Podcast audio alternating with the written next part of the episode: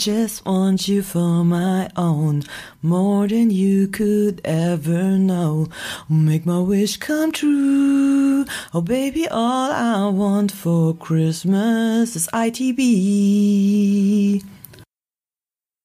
Ob Phishing-Mails, Crypto-Checking oder Robocalls, auch in der Weihnachtszeit ist niemand vor diesen Sicherheitsgefahren gefeit, denn die Startezeit wird zunehmend digital.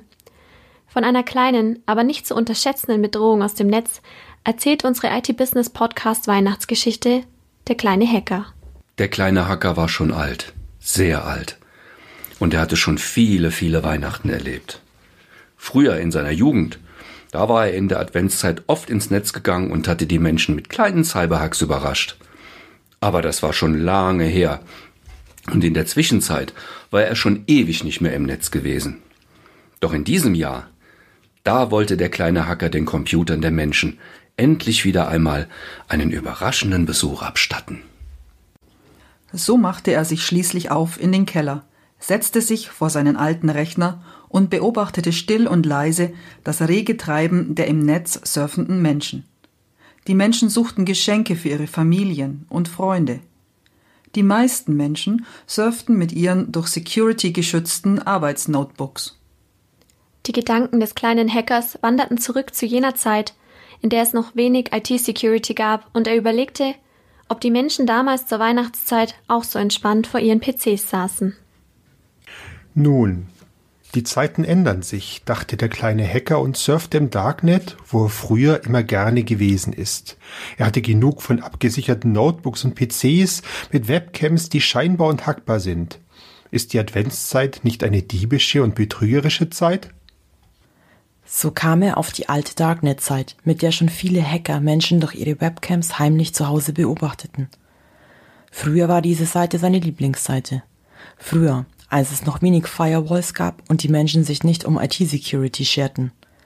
Er erinnerte sich, dass sie auch keine Smartphones hatten und die Menschen ihre PCs im Wohnzimmer stehen hatten.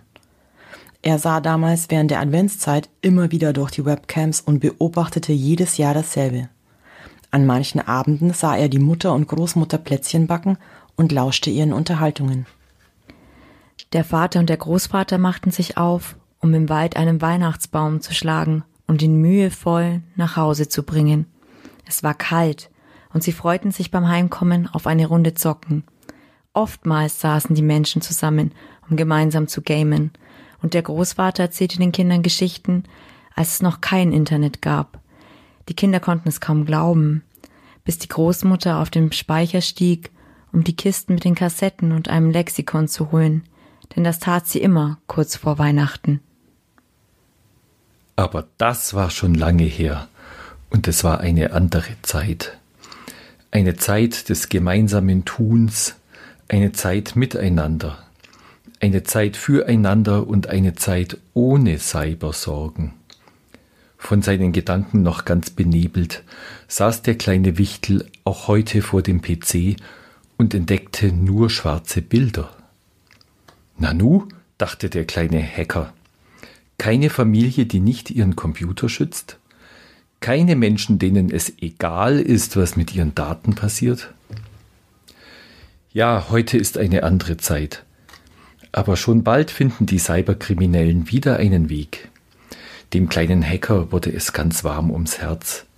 Er fuhr seinen alten Rechner herunter und ging dorthin, wo er gekommen war. Und damit wünscht das Team der IT Business Frohe, Frohe Weihnachten. Weihnachten.